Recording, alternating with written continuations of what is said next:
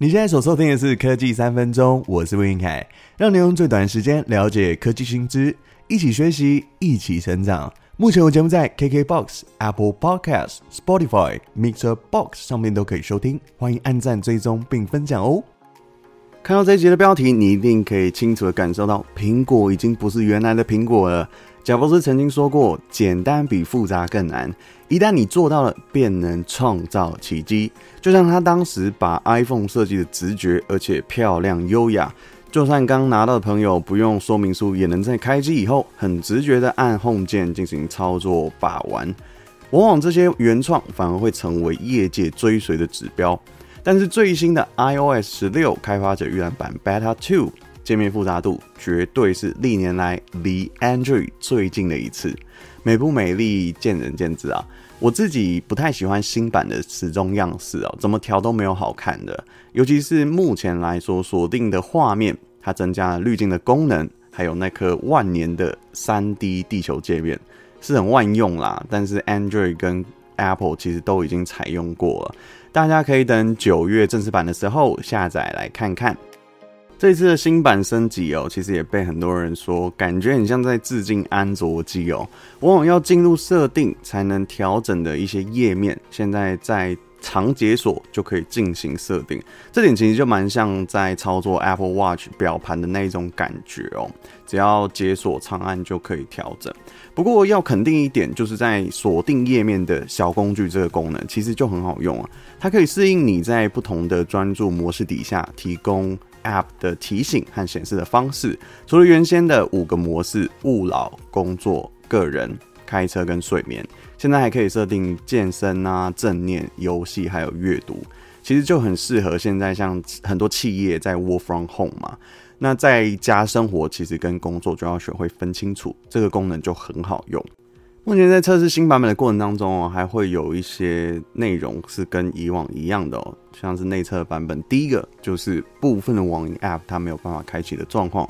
不过这一次很意外哦，手边所拥有的一些网银大部分都是可以正常登录的，除了中国信托以外，它会一直卡在那个主界面，然后没有办法 Face ID 登进去。在第二个状况就是耗电量非常非常的快哦，因为现在版本都是没有经过优化的，特别是它在 App 的。天气界面哦，主界面跟锁定画面都在抢当吃电怪兽哦，在背景会不断的运行哦，所以希望后续的开发版本可以慢慢改善这些已知的问题。第三个部分当然就是 App 闪退的问题，所以大部分都不建议在发表会后马上就进行更新哦。那什么时间更新会是最好的呢？就是八月底最后稳定版发布，因为距离九月中正式版发布的时间其实差距就不大了。那近期苹果的作业系统从 iOS 到 macOS 都开始走向了复杂化哦，这其实给了我们很多用不到的功能啊。也许在多工这些装置来讲，其实就已经算是标配了。但是对我们来讲，它慢慢就会变成是一种习惯。